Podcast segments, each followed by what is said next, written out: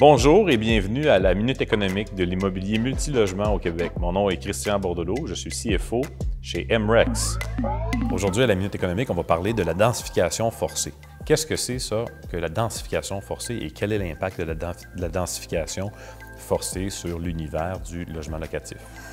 Donc, la, densification forcée, euh, c'est une question qui revient souvent. Ça. On me dit tout le temps, euh, bon, j'ai envie de faire un projet, mais là, on veut absolument que j'aille tant d'étages, on veut absolument que j'aille tel type de, loyer. Euh, on voit d'un point de vue pan-canadien, euh, puis on pourrait dire nord-américain, mais restons par exemple au Canada, on voit beaucoup de villes maintenant qui ont adopté des mesures indirectement ou même directement pour forcer la densification.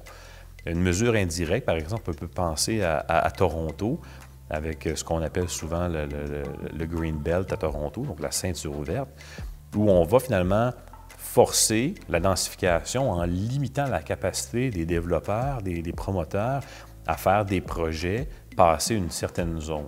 Donc, on essaie de venir modifier finalement les incitatifs économiques pour forcer une densification à l'intérieur d'une certaine zone, garder les gens dans une certaine zone, ce qui ensuite les force finalement à densifier. On a aussi évidemment des règles directes où on va vraiment spécifier finalement quel type d'habitation on veut avoir à certains endroits. Euh, ultimement, c'est quoi l'impact que ça va avoir? Euh, la densification, on l'a étudié et ça a littéralement euh, un impact important sur ce qu'on appelle la flambée des prix en immobilier. Parce que on va venir, par exemple, dire à certains endroits, nous, on veut vraiment tel type de tour ultimement.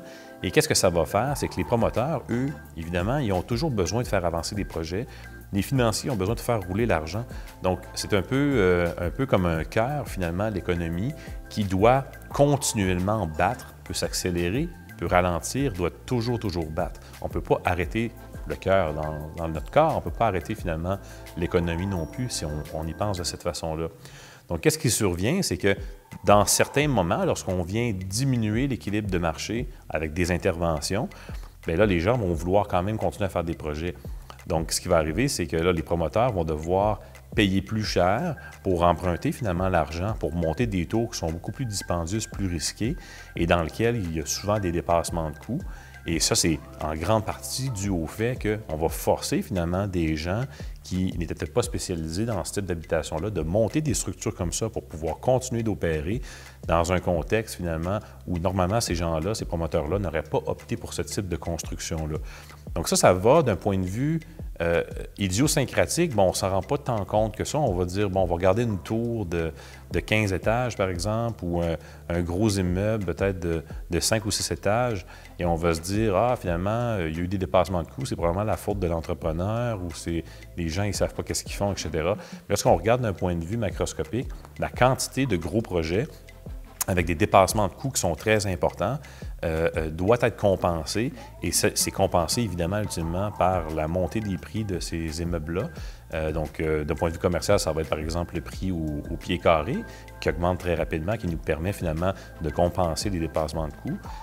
et on, passe de, on parlait de 1,75 à 2,25 2,50 Donc ça, ça va nous permettre finalement de venir éponger ça. Au niveau locatif, bien évidemment, c'est les locataires ultimement qui vont devoir payer pour ça. Et comme on a une capacité euh, très limitée et contrôlée dans le marché à faire payer les locataires euh, pour toutes sortes de raisons, euh, ça fait en sorte que ça va limiter la quantité de projets qu'on va pouvoir venir finalement inscrire dans cet univers-là de densification forcée, ce qui ultimement va se réduire par moins de logis, moins d'offres. Moins d'offres, évidemment, ça fait en sorte que, ultimement, les offres vont être là, vont être, vont être plus onéreuses et à des conditions peut-être plus difficiles pour les locataires. Et ultimement, tout ça va être un autre élément qui va venir contribuer à la fameuse crise du logement.